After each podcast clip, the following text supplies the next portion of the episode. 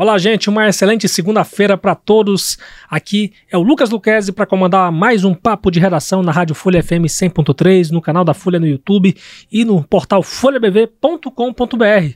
Sejam muito bem-vindos, participe conosco enviando seu comentário para o 999715300 e também pela seção de comentários do canal da Folha no YouTube. Hoje com notícias de política, né? Falando aí sobre a condenação, mais uma condenação envolvendo o governador Antônio Denário na justiça eleitoral. Já já a gente fala disso.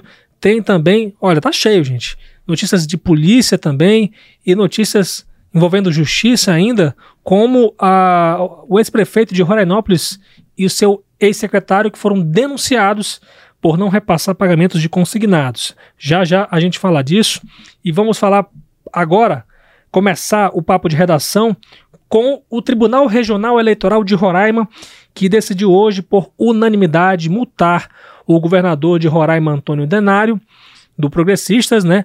A sua esposa, a primeira-dama Simone de Souza, que hoje é conselheira do Tribunal de Contas do Estado, e o deputado federal Estélio Denner, do Partido Republicanos, eles são acusados de praticar condutas vedadas em 2022.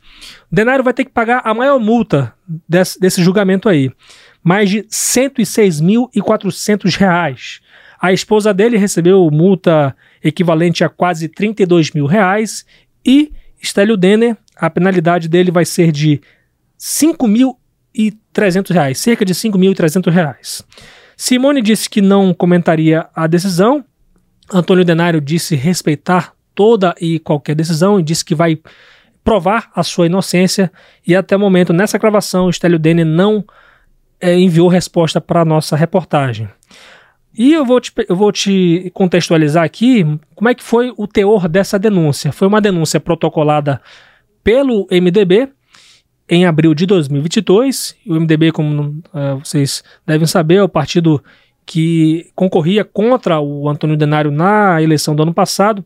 E o MDB narra na representação especial que o então candidato à reeleição, a então secretária estadual extraordinária de Promoção, Desenvolvimento e Inclusão Social e o então defensor público geral usaram de bens, servidores públicos estaduais e dos programas sociais Sexta da Família e Governo Presente para promover a reeleição de Denário e divulgaram os atos nas redes sociais. Fala incluída na representação especial, dita por Stélio Denner, na Escola Estadual Jesus Nazareno Souza Cruz, durante entrega de cadeiras de rodas em fevereiro de 2022, fazia menção elogiosa a Denário. O advogado do MDB, Emerson Delgado, reiterou o pedido de condenação dos denunciados ao dizer que houve uma afronta à legislação eleitoral. As defesas de Denário, Simone e de Stélio Denner pediram a improcedência da ação no âmbito do processo e, para a defesa de Stélio Denner, as afirmações dele mesmo não configuram ilicitude eleitoral. A defesa do governador e da primeira-dama, para tentar aí extinguir esse processo, alegou que a representação foi ajuizada em período quando não haviam candidaturas, que o vice-governador Edilson Damião não foi incluído na ação e que seria impossível caçar a chapa. Além disso, isso do ponto de vista legal, né, gente? Além disso, disse que os atos não configuram ofensa à legislação eleitoral. O procurador-geral, ou melhor, procurador regional eleitoral substituto, Miguel de Almeida Lima, entendeu que houve condutas vedadas no evento realizado na escola estadual e nas publicações em redes sociais dos suspeitos, e que a ausência do vice na denúncia poderia interferir no que fosse decidir sobre esse processo aí. Relatora da denúncia na corte, né, a juíza Joana Sarmento, ao dividir seu parecer em cinco, em cinco partes, né, cinco partes, entendeu Primeira parte, não haver conduta vedada no uso de perfis privados em redes sociais para divulgar atos de governo. Segundo, concluiu pela ilegalidade na entrega de cestas e alimentos por órgãos alheios às suas atribuições. Terceiro, ela viu ilicitude em atos de pré-campanha. Quarto, pediu a improcedência da acusação de abuso de poder político e de autoridade. E cinco, por último, estabeleceu as multas individuais para os denunciados. O pleno do TRE foi unânime em seguir quatro dos cinco tópicos, né, elencados por Joana, e o TRE ainda deve enviar cópia do processo ao Ministério Público de Roraima para poder apurar eventuais crimes de improbidade administrativa que teriam sido praticados por parte dos acusados. Olha, gente, agora mudando de assunto, mas ainda falando de justiça, o ex-prefeito de Rorainópolis, Leandro Pereira, e seu ex-secretário foram denunciados por não repassar pagamentos de consignados. E quem está aqui é o Vinícius Gonçalves, meu colega, que eu tenho o maior prazer de recebê-lo aqui no Papo de Redação. Sempre uma, é uma honra receber, porque é rara a sua participação aqui, né, Vinícius? É, se tornou rara, mas a gente de vez em quando faz uma presença VIP, né, Lucas? presença VIP. Dia, né? Pois é, mas o problema é que é, a gente está falando do Leandro Pereira aqui, que apesar de ter renunciado, vai continuar respondendo ações na justiça, né, envolvendo a sua gestão. E o, o exemplo foi essa do Ministério Público hoje, né? Pois é, Lucas. O Ministério Público de Roraima né, entrou com uma ação de, na, na Justiça de Roraima contra o ex-prefeito, né, Leandro Pereira, e o ex-secretário de Finanças, Samuel dos Santos Moraes, por não fazer, realizar né, o pagamento dos consignados do, do município.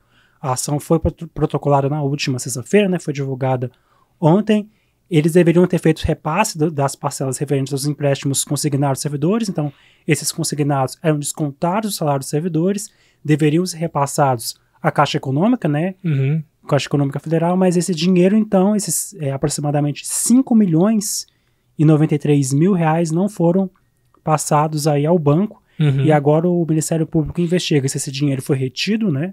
à prefeitura ou se foi desviado de alguma forma para poder averiguar se houve desvio ou não, também foi aberto um inquérito, né, para apurar o crime de peculato, uhum. se de fato havia desviado esse dinheiro, né, de empréstimos consignados, né.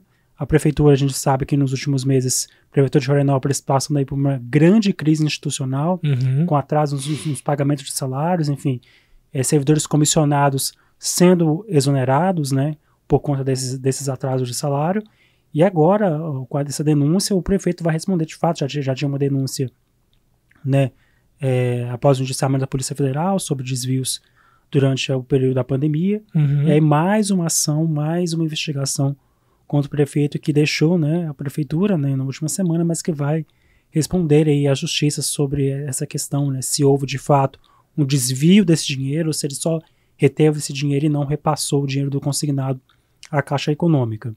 Lembrando, só fazer um adendo aqui. Por favor. Que a Sueli Campos, a governadora, inclusive já foi iniciada né, nesse ano, né? Por, justamente por de, é, aí, aí uma investigação da Polícia Civil, né? Uhum. Que comprovou aí o desvio de dinheiro de, consig, de consignados. Não é a primeira vez que isso acontece aqui no estado, né? Uhum. Os servidores podem ter direito aí a fazer esses empréstimos consignados e é que aí os, as prefeituras, né, o governo não, não fez esse repasse aí à Caixa Econômica Federal, justamente, tanto no caso da Sueli quanto no caso do, do Leandro, esses empréstimos aí deveriam ser repassados à Caixa, acabaram que, esse dinheiro, aliás, deveria ter sido repassado à Caixa, acabou que não foi repassado. No caso do Leandro, vai ser averiguado ainda uhum. se esse dinheiro foi desviado de fato ou não. Pois é, só para ter isso como exemplo, né, de, de como essas, essas ações envolvendo essas, essas questões de, envolvendo consignados acontecem aqui no estado de Roraima. Agora, é, falando, comple é, mudando completamente de assunto, né, falando aí da da guerra de Israel, como é que a guerra afeta aqui o estado de Roraima, né? Afeta, afetou, por exemplo, um casal que estava lá fazendo, passando, fazendo uma renovação de votos, né, Vinícius? Fala pra gente como é que esse casal conseguiu, pelo, pelo menos o que você conseguiu apurar, como é que eles conseguiram sair, fugir dessa guerra, dessa deflagração de guerra lá no Oriente Médio. Pois é, Lucas, um casal de roremenses, né, foi até Israel na última semana, eles passaram aproximadamente 10 dias em Israel. Eles participaram de um grupo de peregrinação, né? O apóstolo Antônio Flores e a esposa. Eles foram para Israel, né? Fizeram uma, um tour, né? Por Jerusalém, pela Galileia, pelo Mar Morto. E eles, eles, estavam neste grupo de peregrinos de Goiás. Esse grupo ficou por cinco dias em Israel eles optaram por ficar por mais dois dias, uhum. sexta e sábado, né, para poder fazer um passeio, Nossa, comprar gente. lembranças, né, para os familiares. E aí a gente sabe, né, no sábado, né, houve o, o, o ataque do Hamas, né, a, a, a, alguns pontos de Israel, ataques com mísseis, esses ataques aí e as retaliações de Israel já somam ali aproximadamente 1.300 mortos desde o fim de semana, uhum. falando aí de 800 mortos em Israel, 500 mortos na faixa de Gaza. Eles ouviram as sirenes dos ataques, enfim, correram para o aeroporto de Tel Aviv e de lá ficaram, né, esperando por um voo, né, durante a correria, durante os ataques, né, aguardando, né, as sirenes tocando, os, os, os, os passageiros né, no aeroporto tentando correr para um abrigo, eles tentaram ali se proteger e graças a Deus eles conseguiram um voo, eles chegam, né, a Boa Vista ainda hoje à noite, eles estão em São Paulo, né, conseguiram pegar um voo de Tel Aviv para Dubai, nos Emirados Árabes, de Dubai eles conseguiram pegar um voo para São Paulo, né, e de São Paulo eles chegam a Boa Vista hoje à noite, mas os relatos que você pode inclusive conferir na nossa matéria da Folha, né, folhabv.com.br, mostram, né, essa correria nossa. do casal para poder sair, conseguir sair, né, de Israel, né, poucas horas aí após o início dos ataques. A gente sabe que Israel está passando por um momento difícil, né, principalmente não só em relação aos ataques, mas pela quantidade de mortos. É, já se fala, por exemplo, alguns analistas falam que esse foi o 11 de setembro que Israel venceu, né? Sim. Em alusão ao ataque das Torres Gêmeas. Israel enfrenta um, um, momento difícil, a Palestina também, né? Os palestinos também enfrentando aí momentos difíceis. Nessa guerra que a gente espera, Lucas, que acabe o mais rápido possível. Graças a Deus, né? Pelo menos algumas pessoas ali, alguns roremenses, outros brasileiros estão conseguindo, né, sair, né. Pois é, Vinícius, realmente, hoje, hoje mesmo eu li um artigo do Jamil Chad, que é um, um jornalista muito, é, muito conhecido, né, muito premiado e você conhece o Jamil Chad, né, né, né, Vinícius? Uma das principais referências em jornalismo É, para mim né? é uma das principais referências que se tem no jornalismo é, há muito tempo, né? Alguma, já acho que umas duas décadas pelo menos, né? Ele falando de que uh, o mundo nunca viveu tanto é, tanta gente viveu é, em, em conflito, situação né? de conflito, né? Foram, são mais de 2 bilhões de, 2 bilhões de pessoas no mundo todo, né? Isso desde 1945, quando acabou a Segunda Guerra, quando se teve a ideia de fazer uma organização na, das Nações Unidas, né, para poder é, estabelecer uma diplomacia mundial. Realmente, a diplomacia mundial está vivendo uma crise gigante tem a guerra da Ucrânia, tem a guerra agora de Israel, né? Que na verdade, é, de vez em quando, né, de tempos em tempos, se aflora, né? Então a gente espera que o mundo possa viver dias melhores, a gente possa ter notícias melhores, porque não tá fácil, né, Vinícius? A gente tem essas informações das guerras da Ucrânia, na Rússia, guerra de Israel, porque são guerras é, mais conhecidas, mais abolam, né? Mas o, na, na, África é cheio de conflitos, a gente né? tem, inclusive, alguns países na África nesse momento que estão passando, inclusive, por uma guerras civis, conflitos ali, golpes de Estado. Os golpes uhum. de Estado são muito comuns nos países africanos, sobretudo, né? A gente, tem, a, gente tem, a gente consegue ver porque é o que a gente tem acesso, né? Esses Exato. ataques, esses grandes ataques que deixam muitos mortos, mas a gente vive talvez aí, como, como já meu chat falou, você trouxe aí no, no relato, um momento de muita tensão em todos, em, em vários países, né? Não só a questão da, da tensão, a guerra propriamente dita, os ataques propriamente ditos, mas a gente vê um momento de tensão em, em, em, outros países, como na Argentina, por exemplo, você tem essa tensão durante as eleições, né? Exatamente. Então a gente, a gente o que a gente espera é que a gente consiga chegar a um momento de, de, de paz, Lucas, onde a gente consiga, de fato, estabelecer um, diálogo, né? Evitar daí que movimentos é, radicais ganhem, né? Uma ascensão no, nos próximos anos, que a gente consiga assentar, consiga dialogar, né? Porque de, de fato essas mudanças, é, esses, esses conflitos acontecem não só pela questão de um poder, né, a busca pelo poder, né, a busca por, por recursos, enfim, mas principalmente pela falta de diálogo e a falta de respeito. Com certeza. Um quarto da população mundial vivendo em situação de conflito é uma grande pena. Valeu demais, Vinícius, pela sua participação. Espero que você participe mais aí aqui com a gente no Papo de Redação. Eu agradeço. Eu faço uma próxima presença VIP depois aí só pra vocês. Valeu, tamo junto. Tamo junto. Bem, vamos falar de polícia agora. Chamei a Marília Mesquita aqui, que é uma participação quase diária aqui no Papo de Redação. Sempre uma honra receber ela aqui, porque a gente tem um jeito diferente de falar no Papo de Redação, né? Mas sempre de uma maneira respeitosa. Isso. Marília Mesquita, uma excelente semana para você. Vamos começar é, falando. Agora falando um pouco do, do fim de semana, né? Segunda-feira também, mais ou menos. É, vamos começar por esse caso que surpreendeu, né, chocou a, a sociedade roraimense, foi o caso do rapaz que foi encontrado morto numa plantação de macaxeira. Como é que foi isso? Oi, Lucas. Oi para você que está nos ouvindo e nos assistindo aqui no nosso papo de redação. Isso mesmo, Lucas. Mais uma vez eu participando aqui do papo de redação na segunda-feira e como sempre, nunca trazendo boas notícias. Uhum. E esse final de semana ele foi muito triste, muito trágico. Tivemos aí muitas Muito, gente. mortes, inclusive de duas crianças. Mas a gente começou o final de semana aí com o corpo do motorista de aplicativo Altenilson Silva Ramos. Ele foi encontrado morto na manhã de ontem em uma plantação de macaxeira lá no bairro no bairro Centenário. E a, a quem atendeu essa ocorrência foi a Polícia Militar, que foi acionada por volta aí das 6h49 da manhã pelo dono da plantação, um homem de 58, 58 anos. É, o homem ele teria informado a PM que foi aguar a plantação de macaxeira quando viu o cadáver. A polícia esclareceu que se, trata, que se tratava né, do corpo de um homem identificado aí como o motorista de aplicativo, e aí ele teria sido atingido por uma paulada no lado direito da face e com um golpe de facão na parte superior da cabeça. Também no local foi encontrado um simulacro de arma de fogo embaixo da perna direita da vítima. Conforme apurado no local, é, o local ele servia para uso de entorpecente e consumo de bebidas alcoólicas. A área foi isolada pela perícia e o corpo foi removido pelo Rabecão aqui para o IML. Horas depois. Ah, pode falar. Não, não, porque eu ia te perguntar. Então, o, o, o dono da plantação de macaxeira desconhecia esse rapaz, né? É, pelo que ele informou para a polícia, ele teria ido aguar ali as plantas, a plantações de macaxeira, e aí encontrou o- esse corpo. Nossa, que coisa. Que Macabra, hein, situação, gente? gente? Assim, seis horas da manhã, praticamente, a pessoa nem acorda direito, e aí vai iniciar ali os seus afazeres do dia e acaba encontrando um corpo. E da forma que esse corpo estava, né, assim, ensanguentado, enfim, bem, bem machucado, é uma situação, assim, muito, muito assustadora. Nossa, com certeza. Com certeza mesmo. A- pessoa vai para trabalhar e aí tem um, um vagabundo que, além de matar uma pessoa, né, joga na plantação alheia, né? Lamentavelmente.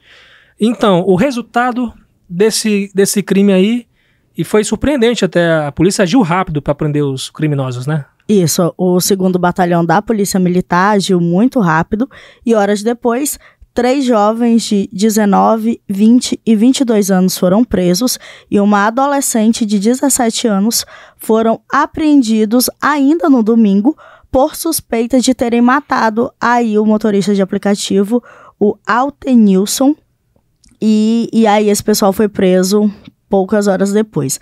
Esse grupo, eles foram localizados no bairro São Bento após uma denúncia anônima.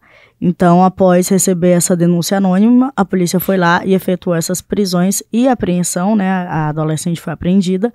E com eles foi encontrado uma réplica de arma de fogo, drogas, celulares e dinheiro. Durante a coleta de dados, um dos envolvidos confessou ter participado do roubo e ocultação do veículo, informando o possível local e o motivo do assassinato. Durante a madrugada, os policiais localizaram o veículo, que estava escondido aí em uma área de mata, próximo ao banho do Saculejo, que fica ali no município do Cantá, onde seria trocado por drogas em Letem, lá na Guiana. Após a perícia, o veículo foi removido ao pátio da Delegacia Geral de Homicídios e os suspeitos também foram levados lá para a DGH para os procedimentos cabíveis. Que bom que a polícia ela agiu rápido, né? Esperar que a justiça seja feita, a investigação prossiga, né? Para poder esclarecer melhor esse caso, as motivações, o que é, ronda, né? Esse contexto aí. Vamos falar também é, do caso do lamentável acidente que matou quatro pessoas aqui no interior de Roraima, né? Não foi no interior de Roraima, na, na, na BR, é, na BR 174. Lamentavelmente, né, mais, uma, uma, mais vítimas fatais no trânsito daqui do, do estado de Roraima, né, Marília? Isso mesmo, Lucas. Mais uma vez a gente noticiando aqui pessoas que morreram após acidentes de trânsito e esse acidente aqui, ele é triste todo acidente com óbito, ele é triste, mas quando envolve crianças deixa a situação ainda mais triste. Com certeza. E, como você disse, foram quatro pessoas. Esse acidente ele aconteceu na noite desse domingo, no quilômetro 606 da BR-174, no interior de Roraima, ali sentido Pacaraima. Conforme informações da Polícia Militar, as vítimas fatais são três mulheres e uma criança. e uma criança de dois anos de idade. Então, assim, é muito triste. É, as causas desse acidente estão sendo analisadas e constatar, constatarão no laudo pericial do acidente de trânsito, que será concluído em cinco dias. Informou a PRF aqui pra gente que não informou como teria sido a dinâmica desse acidente. Só uhum. informou que foi um veículo, que esse acidente foi envolvendo um veículo e uma van. Pois é, gente, muito triste, né? A gente, a gente, eu particularmente acabei de vir de Manaus e sempre tem, a gente tem esse, essa, esse receio de dirigir na estrada, né? Dirigir em alta velocidade, muitas das vezes, né? Por mais que a, a, a pista ela te dá aquela placa ah, você tem que dirigir no máximo 80, 100 por hora. Muitas das vezes as pessoas elas não dirigem nessa, dentro dessa velocidade, permitida, né? Claro que eu não estou dizendo o que aconteceu aqui, né? Uma, uma, vez que essas causas vão ser apuradas, mas fica o alerta para a nossa sociedade para ter o maior cuidado possível, fazer a manutenção preventiva dos nossos carros, dos nossos veículos, né? E não beber, né? Não tô, eu não estou dizendo que esse é o caso, né? Estou dizendo que isso vai ser apurado. Isso aqui fica como um alerta para que as pessoas elas possam ter ainda mais cuidado, porque dirigir em estrada é complicado, é perigoso para Dedéu. Ainda mais as nossas estradas aqui. Ontem, é, esse acidente ele foi ali próximo à comunidade indígena Três Corações. Uhum. E ontem eu estava nessa comunidade. Então a estrada para ir para lá tá horrível. Uhum. Tem um trecho lá que, pelo amor de Deus, péssimo. É péssimo, é péssimo, péssimo. E não só essa estrada, como outras vias aqui estão precárias. Então é muito importante que as pessoas elas tenham cuidado ao dirigir na cidade, na estrada, faça a manutenção do veículo, não faça o consumo de bebida alcoólica. A gente não está falando aqui que os envolvidos nesse acidente eles haviam ingerido bebida alcoólica, porque até a PRF, que ficou responsável pela investigação desse acidente, não afirma isso. Então, uhum. se a PRF não afirma, quem dirá a gente. Exatamente. Mas, assim, é um alerta mesmo para que as pessoas não façam o consumo de bebida alcoólica e vá dirigir. Se está cansado, descansa um pouquinho, dorme, Muito porque bom. fazer, dirigir na estrada tem esse risco mesmo da pessoa acabar cochilando, enfim. Então, fica esse alerta para esses condutores terem cuidado aí no trânsito. Com certeza, você fez um alerta muito bom em relação aos buracos na pista, né? É, no sentido norte ainda se fala muito né, de, de vários buracos, né? O pessoal está fazendo aí a recuperação da rodovia federal. Sentido norte né, ainda precisa melhorar muito, mas é, depois de tantas reportagens que a gente fez de cobrança da classe política também, Claro, a gente faz a reportagem aqui e a, a, muitas das vezes a classe política ela pega a reportagem e usa como exemplo para pressionar ainda mais as autoridades federais. E graças a Deus, gente, tá melhorando para o sul do estado. Né? Eu digo porque eu passei lá para Manaus e vi o quanto que melhorou em menos de um ano. A estrada está realmente melhor, tem, muito, tem alguns buracos, evidentemente. Então, todo cuidado é muito bom para vocês e, claro, cobrar novamente as nossas autoridades para que é, até porque a gente paga imposto, né, Marília? Então a gente tem que mais que cobrar. Esse é o nosso papel aqui para que as nossas estradas, nossas rodovias federais fiquem cada dia melhores. Vamos finalizar falando aqui de uma criança, outro caso envolvendo criança, só que dessa vez ela acabou sendo morta por ser, ter sido atacada por um, um animal, por um cachorro, um pitbull. Fala pra gente, Marília, que história é essa? De todos esses casos tristes que nós noticiamos aqui, esse eu acho que ele causou uma comoção ainda maior na população. Uhum.